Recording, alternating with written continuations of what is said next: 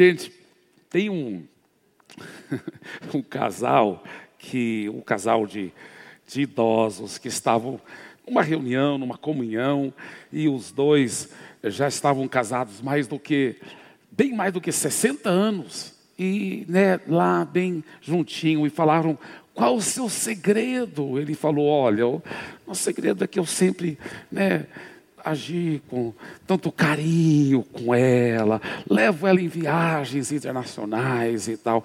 E, vocês estão casados tanto tempo, é verdade. Ele falou, e, e ele falou: olha, na bodas de prata, por exemplo, né, 25 anos celebrando o casamento, eu levei ela para Beijing, na China.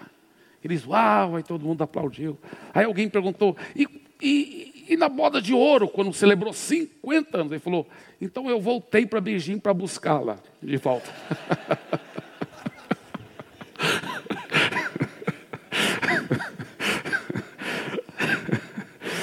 mas, mas nessa série, além de mim, é, na realidade, por que além de mim? Deixa eu explicar. Não é errado você ter desejos e alvos e metas para a sua vida pessoal, para a sua vida financeira. Não é errado isso. A grande pergunta é que muitas vezes, será que esses alvos foram, foram gerados porque Deus te mostrou que é isso que Ele quer para a sua vida? Porque é aí que está o problema. Muitas vezes, nós temos praticado um tipo de cristianismo egocêntrico e não cristocêntrico, mas sim egocêntrico, porque nós temos sido, nós não temos buscado o que ele quer. Não. Quantas pessoas só buscam a Deus para como se fosse usar a Deus para o que eles eles estão querendo? Eu estou precisando de mais dinheiro, eu estou precisando de uma promoção, eu estou precisando de é, é, é se for uma pessoa solteira, eu estou precisando, eu quero muito aquela pessoa para casar com ela, eu quero, enfim, eu, eu quero isso, eu quero aquilo. E elas então vão para Deus, não porque elas sabem que, que Deus deve ser o centro de tudo, mas porque elas são o centro de tudo. E elas vão buscando a Deus para poder receber o que elas querem.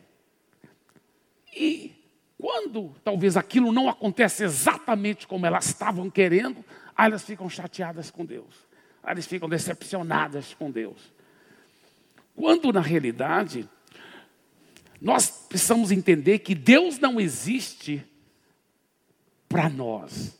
Nós que fomos criados para Ele. Nós que existimos para Ele.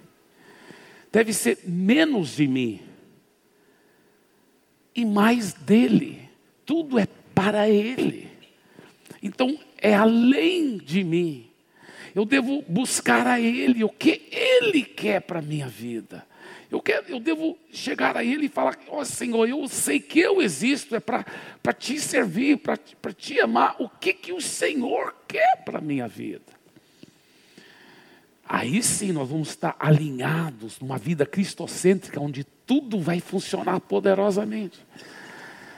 Uma das primeiras coisas que, que acontece quando você para de viver uma vida egoísta e começa a viver uma vida cristocêntrica, onde você coloca Ele em primeiro lugar, você começa a entender o tanto que Ele quer que você pense no seu semelhante. Porque Deus também não é egoísta. Então, no momento que você fala assim, Senhor, o que o Senhor quer para a minha vida? Ele diz: Olha, eu quero que você ajude outras pessoas a me conhecer, que você ajuda a servir outras pessoas. Olha esse texto em Filipenses 2, 3 a 4. Olha o que Deus está falando para nós. Ponham o interesse próprio de lado e ajudem os outros em sua jornada. Esqueçam-se de vocês o suficiente para estender a mão e ajudar. Uau, que texto poderoso da palavra de Deus.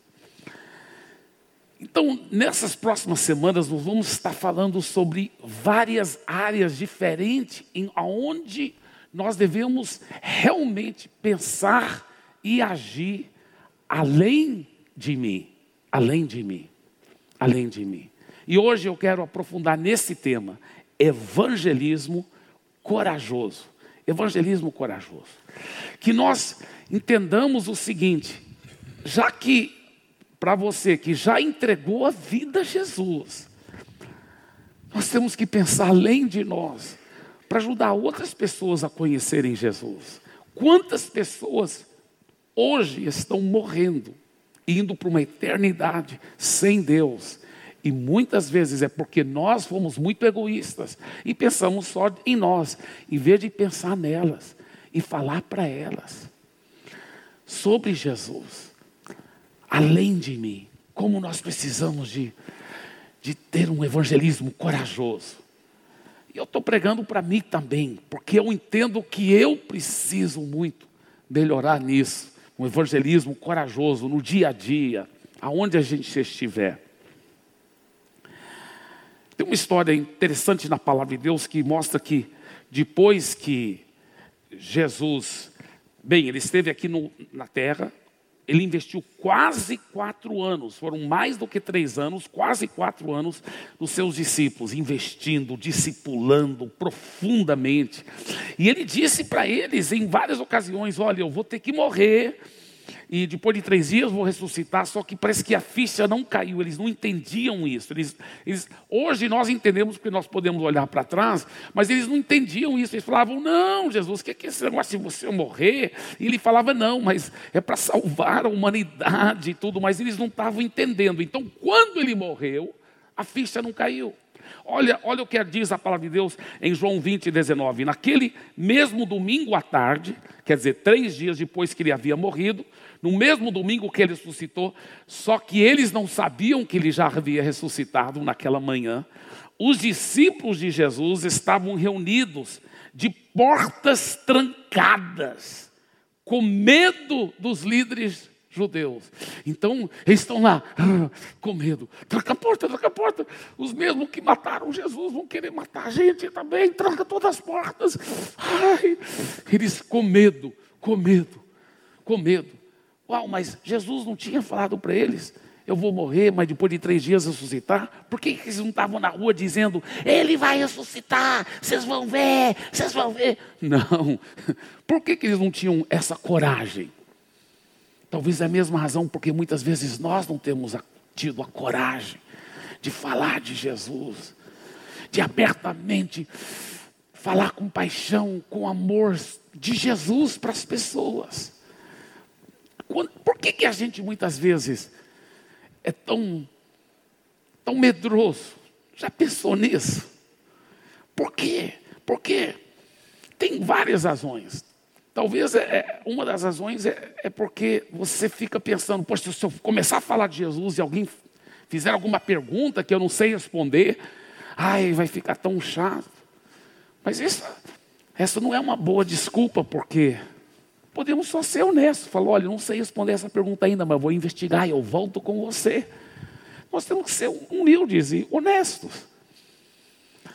Talvez é porque nós temos vergonha de dizer para as pessoas: ah, eu estou seguindo Jesus. Ou talvez porque no Brasil tem tido alguns no nome do Evangelho que infelizmente tem dado péssimo exemplo. E a gente fica com vergonha se identificar com essas pessoas. Então preferimos ser um agente secreto de Deus. Ninguém sabe que a gente está seguindo Jesus. Mas sabe, aí que você devia você que é honesto, você que é íntegro, você que é tão amoroso, bondoso, aí que você devia falar abertamente de Jesus para todo mundo saber que quem segue Jesus de verdade não é um picareta, é uma pessoa séria, uma pessoa que ama. Porque as pessoas vão olhar para você e vão falar assim: ah, eu também não preciso de Jesus. Olha, ele não tem Jesus, ele é tão transformado, a família dele é tão maravilhosa, o casamento dele é tão maravilhoso. E eles não sabem que a razão que tudo é tão maravilhoso é porque você tem Jesus. Então, por isso que a gente tem que falar abertamente de Jesus, ter, ter coragem de falar de Jesus. A realidade é que, vamos ser bem honestos, é porque nós temos sido tímidos demais falar de Jesus. Né? Nós, é, é, sabe, eu vou te falar uma coisa, eu, eu não sou diferente. Não, sou, não pense que só porque eu sou pastor, pregador da palavra, que quando eu acordo de manhã, minha Bíblia já está flutuando lá em cima da, da escrivaninha. E aí, quando eu vou no escuro, uma luz emana assim. Não, não é assim. Não é assim. Eu também luto com isso. Falo, Senhor, esses dias mesmo estava falando, Senhor, me ajude a ser mais corajoso, a falar de Jesus. Aí eu estava numa certa situação onde falaram: olha se você puder fazer tal coisa e tal e tal, essa pessoa, você e sua esposa reunir com tal e tal pessoa e tal e tal, essa pessoa ainda não entregou a vida a Jesus. Eu, uau, aleluia, aleluia, que legal, que legal.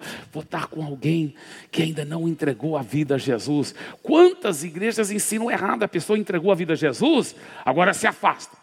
Não tenha mais amigos que não são seguidores de Jesus. Não, o contrário. Claro que você vai se proteger para não ser influenciado negativamente. Mas você deve continuar com aquelas amizades para poder ganhar aquelas pessoas para Jesus. Para poder ganhá-las para Jesus. Sabe, eu lembro quando eu tinha uns, eu acho que eu tinha uns 15 anos de idade, né, 14 ou 15 anos de idade, eu acho que uns 15 anos de idade, e meu pai estava plantando uma nova igreja lá na cidade de Anápolis, em Goiás e ele tinha feito um, uma tarde de evangelismo. Né? Porque à noite ele ia mostrar um filme cristão na praça pública e pregar o evangelho. E ele falou: Olha, vocês vão levar esses folhetos. Ele pegou muitos jovens, né? E treinou, nos treinou assim. Você falou: é, você vai de casa em casa, você fala de Jesus para as pessoas, dá o folheto e convida para vir assistir o filme. Ele nos realmente separou de dois em dois. Eu fui com um rapaz um pouquinho mais velho do que eu. Eu era o filho do pastor, mas eu estava tremendo de medo. Tremendo de medo. Sem brincadeira, eu ficava torcendo para não ter ninguém na casa que a gente estava lá. Tocava a campainha, oh, ninguém veio, ninguém veio, vamos para a próxima, vamos para a próxima. Eu ficava, eu estava com muita vergonha. Aí eu acho que ele percebeu que eu estava com vergonha, ele falou assim: Você quer que eu vá primeiro? Eu falei: Quero, quero, quero. Aí eu não sei esse cara, eu nem lembro o nome dele, só lembro que eu fiquei impressionado com ele. Ele tocava a campainha, chegava lá, dava folheto, falava de Jesus, falava do evento, falava com. E eu fiquei, uau, como que esse cara tem tanta coragem? Aí eu fiquei olhando para ele, eu falei, cara, depois eu falei, cara, fiquei impressionado com você. Poxa, eu falei, Faz, faz mais uma vez que eu quero ver como você vai fazer. Aí ele fez de novo. Aí, aí, aí, eu, aí eu falei, olha, faz mais uma. Só... Eu falei, fala, faz mais uma, eu vou ficar vendo bem, porque na próxima eu faço, eu faço. Aí eu criei muita coragem. Criei muito, por isso que é bom a gente sair para esses evangelismo, porque um ajuda o outro. E aí ele fez de novo, eu fiquei olhando bem, eu falei, pronto, estou pronto. Ah, rapaz, não foi fácil, eu estava suando. Mas na próxima casa, eu que falei primeiro. Eu, eu só imitei o que, que eu vi ele fazer. Oi, tá, tá, tá, tá, tá, tá. E não é que deu certo, deu certo demais. Aí eu comecei a criar gosto para aquilo. Falei, ah, eu quero, eu quero ser mais corajoso, falar para Jesus. Eu já ganhei pessoas para Jesus no avião, não sei quantas vezes. Eu já ganhei pessoas para Jesus num ônibus. Eu, eu, eu, eu gosto de falar de Jesus para os outros. Eu sei que eu tenho muito para crescer ainda, mas é tão gostoso falar de Jesus e aí ver uma pessoa repetir a oração, entregando a vida a Jesus, arrependendo dos seus pecados. Sabe, todo cristão deve saber fazer essa simples oração com alguém. Imagina se você estiver ao lado da cama de alguém que está morrendo e aquela pessoa não tem Jesus. Não tem, não, você tem que saber fazer a oração com ela, para ela repetir a oração, entregar a vida dela para Jesus. É tão importante isso. Mas, voltando para os discípulos que estavam tudo com medo atrás das portas trancadas, olha o que aconteceu. Olha o que aconteceu. Nesse, nesse mesmo Contexto aqui, veja de novo. Mais tarde, no mesmo dia, os discípulos estavam reunidos, mas com medo dos judeus, haviam trancado todas as portas da casa. De repente, Jesus entrou, as portas todas trancadas, Jesus em corpo, carne e osso, mas agora com um corpo milagroso. Ele passa pelas portas e ele aparece lá no meio deles. Jesus entrou, pôs-se no meio deles e disse: Paz seja com vocês. E mostrou a eles suas mãos e seu lado. Uau! Imagina, estão tudo lá reunidos com medo. De repente, Jesus, paz. paz seja com vocês. Não falei que eu ia suscitar? Estou aqui, olha. Olha minhas mãos que estavam furadas com prego. Olha aqui meu lado, onde é a lança do soldado romano. Esse momento mudou a vida desses discípulos. Eles nunca mais foram os mesmos. Esses homens tímidos, medrosos, ficaram cheios do Espírito Santo, ficaram com uma coragem com uma ousadia. Poucos dias depois, Pedro está lá pregando e ganhando 3 mil pessoas. Arrepende-se e seja batizado para a remissão dos nossos pecados. E coragem, coragem, porque agora eles sabiam que eles seguiam Cristo mais poderoso do que a morte. Ele, o Cristo ressurreto. Isso mudou a vida deles, transformou a vida deles. Sabe, você vê depois eles orando para o enfermo, né, mandando um, um, um que estava deficiente das pernas, ele não podia andar desde a sua nascença. E eles falaram: ouro e prata eu não tenho, mas o que eu tenho, isso eu te dou. Levanta e anda em nome de Jesus. E ele começou a pular e andar, e, e, e toda a multidão veio. E Pedro falou: oh, Não pensa que foi nós, alguma coisa de nós. É Jesus, é Jesus. Olha que ele fala: Saibam os senhores, todos e todo o povo de Israel, que em nome de Jesus Cristo, o Nazareno, a quem vocês crucificaram e a quem Deus ressuscitou dentre os mortos, sim, em seu nome é que este está curado na presença de vocês. Uau! Que coragem, que ousadia, que intrepidez. Eu acho muito lindo que o pastor Craig Rochelle, que inclusive me inspirou muito nessa mensagem, o Craig Rochelle disse algo muito lindo. Ele disse: Nós falamos com coragem daquilo que temos profunda convicção. Será que se eu e você talvez não estamos falando mais com coragem de Jesus para os outros? É porque falta mais profundo, profunda experiência com Deus, profunda fé e convicção. Mas é verdade, quando você tem profunda convicção sobre uma coisa, vamos supor, você foi para um restaurante que é muito bom, você ficou impactado. Né? Você começa a falar para todo mundo: aquele restaurante é bom, meu, olha, aquilo é muito legal e não é tão caro, olha, uma comida muito boa. E pá, pá, pá, pá, Você não fala para todo mundo. A gente acaba falando para todo mundo. Você comprou um, um, um, tênis novo que é muito macio, você fala: ai, cara, cara, parece que eu estou flutuando. Olha, ele é muito macio, olha, olha, olha, olha, cara. Ai. Oh, aquele filme, cara, você tem que assistir aquele filme. É massa demais. Olha, você tem que assistir aquele filme. Ou talvez uma série. Olha, eu até é, é, voltei no trabalho, porque eu, eu fui assistir aquela série todinha do Netflix. Em três dias assisti. Ou qualquer coisa assim. Enfim, você fala, fala, fala, fala. Quando você tem muita convicção, quando você gosta muito de uma coisa, você fala para todo mundo, ninguém te cala. Assim também quando você está cheio de Jesus, você fala de Jesus para todo mundo, sem pensar, sem querer, querendo. Você vai falar de Jesus para todo mundo. Se não estamos falando com coragem sobre Jesus, eu lhe pergunto: será que temos profunda convicção da nossa fé? Atos 4, 13 diz o seguinte: Ao verem a ousadia de Pedro e João, sabendo que eram homens iletrados, incultos, ficaram admirados e reconheceram que eles haviam estado com Jesus. Olha o que diz esse versículo: ficaram admirados, ficaram admirados. Uau! Eu lhe pergunto: as pessoas têm ficado admiradas ao ver a sua ousadia. As pessoas ao seu redor falam: Uau, que coisa impressionante! Esse meu parente, esse meu colega de trabalho ou de universidade, mudou mesmo. Eu estou admirado com a coragem como ele fala de Jesus, como ela fala de Jesus para todo mundo. Eu lhe pergunto: as pessoas ficam admiradas com a sua ousadia de falar de Jesus? Vamos fazer uma escala aqui, tá? A escala de 1 a 10. Z, né? Zero, zero, completamente zero, seria nem um pouco admiradas com você e a sua fé em Jesus. Dez seriam muito, muito admiradas. Tá? Então não vamos exagerar aqui. O, o dez é só Jesus mesmo. Tá? Dez é só Jesus. Ninguém pensa que você é dez.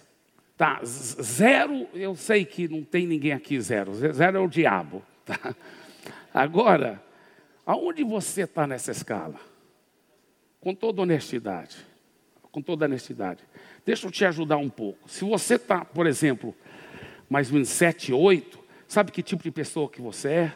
Quase com certeza, se você, você for um 7, 8, 9, é porque já tem pessoas ao seu lado agora, que você trouxe para a igreja, que você convidou. Ou talvez tenha uma lista de oração que todo dia você ora para aquelas pessoas entregarem a vida a Jesus, pessoas que você ama, que todo dia você está orando. Ou talvez essa semana mesmo você falou para pelo menos umas duas ou três pessoas de Jesus no seu trabalho ou na sua escola. Se você for lá sete, oito, nove, entendeu? Mas se eu fosse procurar o seu local de trabalho, para os seus parentes, e falo assim, você é muito admirado com ele? Que ele é seguidor de Jesus? Ah, eu nem sabia que ele estava, que tinha entregue a vida a Jesus. Aí, aí está bem baixo na escala, não é mesmo? Eu lembro quando eu estava mais ou menos número um na escala. Né? Eu lembro que eu tinha talvez uns, uns 14 anos de idade, talvez até mais velho um pouco eu estava indo para a igreja com a Bíblia na mão. Né? Naquela época não tinha Bíblia em celular. Né? Então, era é esperado que todo mundo trouxesse a Bíblia mesmo. Mas eu, já, eu tinha uma Bíblia bem pequena, né? bem discreta. E eu estava com essa Bíblia, e eu indo para a igreja, andando na calçada, quando de repente eu vi uma menina vindo na direção contrária. E ela parecia uma menina muito bonitinha, Aí eu pensei, pô, não vai pegar bem um cara tão bonito como eu, com uma Bíblia na mão? Aí, aí, eu lembro que, eu lembro, irmãos, que eu peguei a Bíblia e escondi atrás da minha perna, assim, ó. Aí eu, oi, tudo bem? Ai, meu Deus, depois eu fiquei com tanta vergonha. Eu nunca esqueci desse incidente, como eu tive tanta vergonha de carregar a palavra de Deus. Como eu tive tanta vergonha. Mas eu lembro que depois que eu fui batizado com o Espírito Santo, eu continuei sendo um cara né? muito arrumado, muito alinhado, mas eu levava a Bíblia comigo todo canto. Eu não estava nem aí mais. Eu falava de Jesus. Tudo na minha vida começou a mudar. Tudo começou a mudar. Eu vou te falar uma coisa. Eu eu estou sendo é, é, muito desafiado. Porque eu estou começando, eu, eu, eu ao, ao, pensar sobre isso, a mergulhar nesse assunto, eu falei, ah, eu não vou, eu não vou parar mais até que eu volte aquele fogo anterior. Eu lembro que depois de ser batizado com o Espírito Santo, aí eu fui crescendo em coragem.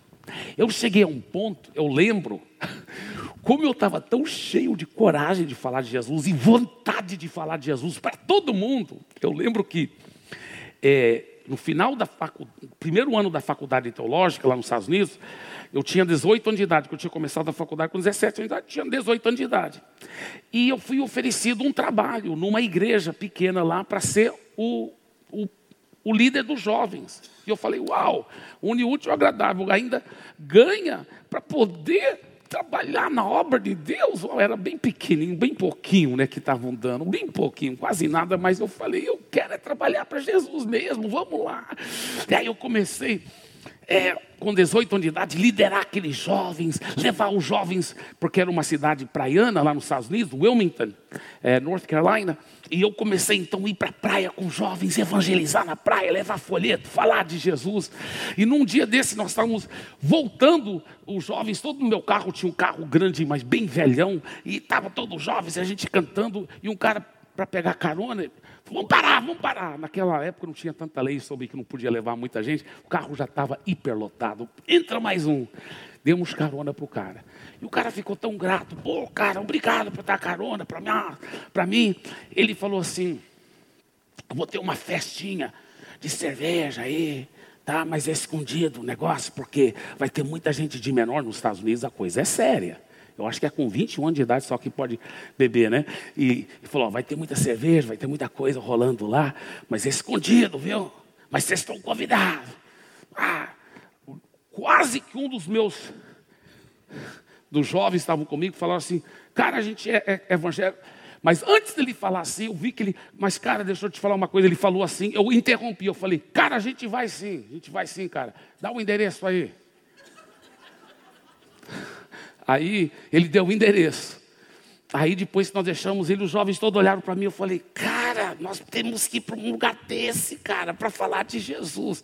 Aí eu marquei o horário um dia, ninguém apareceu.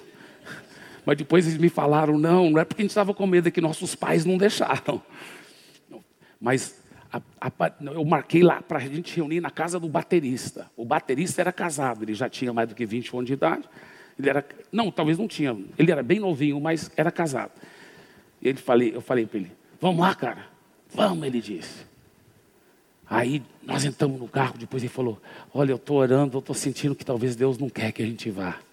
Falei: "Vamos lá, vamos lá ver". Ali nós fomos lá no endereço, realmente lugar escondido lá, tinha aquele barril, né, de cerveja, música rock tocando lá, uma galera adolescente, um lugar meio escondido.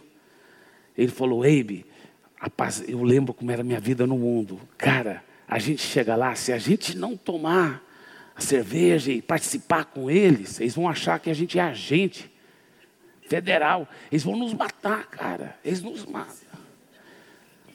Eu falei, não, mas Jesus nos protege, cara. Jesus nos protege. Eu falei. Ele falou, ah, rapaz, eu estou orando aqui, estou sentindo que Deus está falando para a gente não ir, cara. Eu falei, mas baseado em que na palavra? A oração tem que ter base na palavra, cara. Eu falei, olha, a Bíblia fala que nós somos justificados pelo sangue de Jesus. E a Bíblia fala que o justo é intrépido, corajoso como leão. Eu falei, eu perguntei para ele, você acha que um leão ia ter medo de entrar lá no, naquela festa? Ele falou, é, eu acho que um leão não ia ter, não. Eu falei, então nós somos corajosos como leão. Eu estou sentindo de Deus que é para ir. Nós ficamos morando lá no carro, vendo lá de longe a festa rolando. Eu falei, eu estou sentindo que Deus está mandando a gente. Está com os folhetos pronto, a Biblinha, tudo aqui nos bolsos, uma Bíblia pequena e folheto. Estou, estou pronto. Falei, ó, a gente vai chegar lá como se a gente fosse participar e aos poucos a gente vai falar de Jesus. Ele falou, cara, eu não sei, eu acho que a gente não deve ir, cara. Não deve ir. Falei, cara, eu vou, eu vou, eu vou porque eu estou sentindo que é de Deus. Ele falou assim, se você for na frente, eu vou também. Eu só tinha 18 anos de idade. Ele falou: se você for primeiro, eu vou com você. Ele é um cara cabeludão, doidão assim. Falei: muito bem, vamos lá. Aí entrei lá, muito doido. Eu também, meu cabelo era meio comprido. Entrei lá. E aí, galera, tudo bem? Aí os caras olharam para mim, não estavam reconhecendo quem a gente era. Eles, e aí, tudo bem, tudo bem, tal, tal. Pega o negócio aí para ele. Pá, encheram uma caneca assim de cerveja, pegaram uma, um cigarro de maconha e colocaram bem assim na minha boca. Aí eu lembrei do que ele falou: se você não tomar.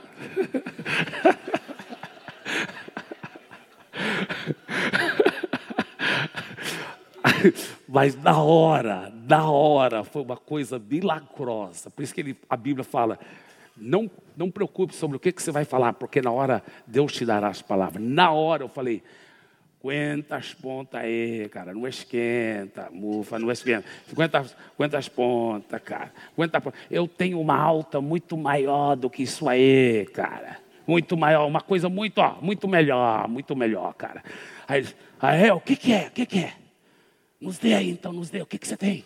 Falei, calma, não esquenta, vamos conversar.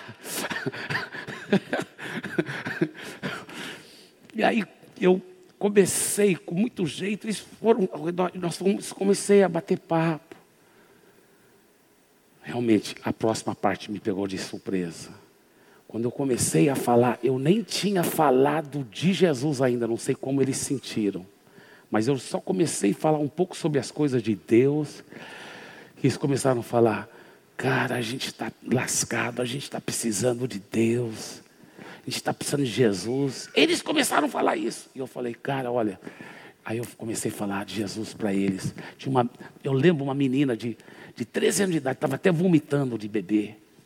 E ela, e aí depois ela voltou, e ela querendo Jesus, e todos querendo Jesus, e todos falando, é isso que a gente precisa, cara. A gente quer entregar a vida a Jesus.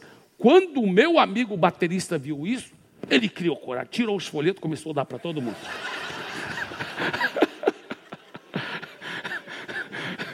começou a dar folheto para todo mundo. Rapaz, foi tão lindo, tão lindo, tão lindo. Um dia eu te conto o restante da história que é muito interessante. Mas é muito, muito gostoso. Deixa eu te falar. Eu estou sendo desafiado para voltar a ter esse tipo de coragem. Eu acho que eu fiquei um pouco polido demais, um pouco, sabe, religioso demais. Eu falei, Deus, eu, eu vou voltar a ser esse cara louco para o Senhor. Eu vou voltar.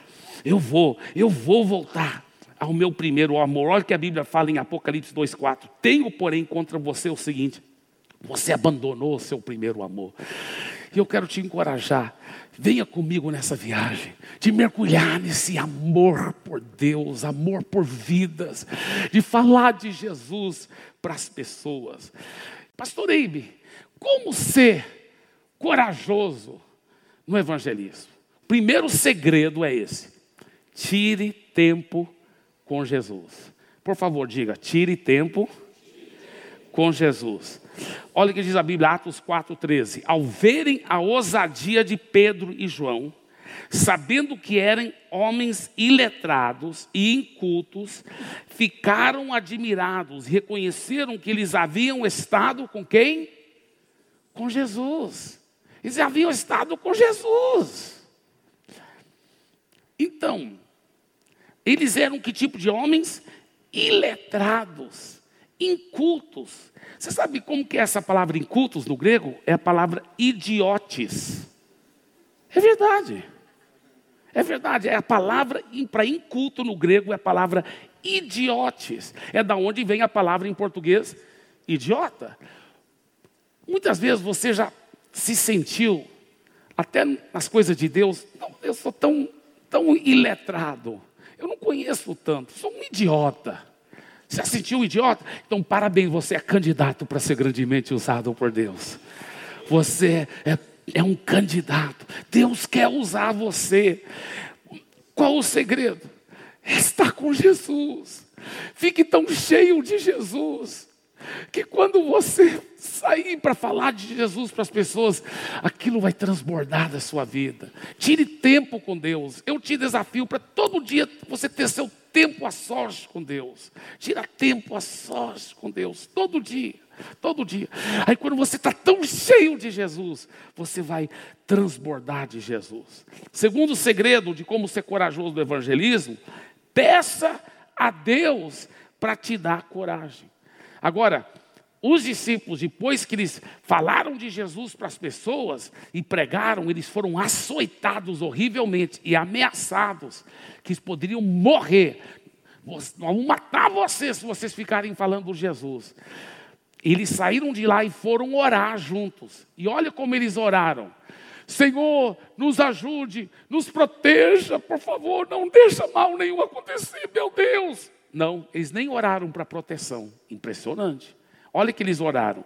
Agora, Senhor, considera as ameaças deles e capacita os teus servos para anunciarem a tua palavra corajosamente. Meu Deus, eles estavam correndo o risco de morrer pela sua fé e ainda estavam pedindo mais coragem de Deus. Nos dê mais coragem para pregar a tua palavra, Senhor. Nos dê mais coragem.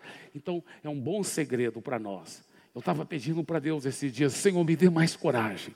Eu quero ser ousado como leão. Eu sou ousado como leão. A tua palavra diz que eu sou justo e o justo é intrépido como leão.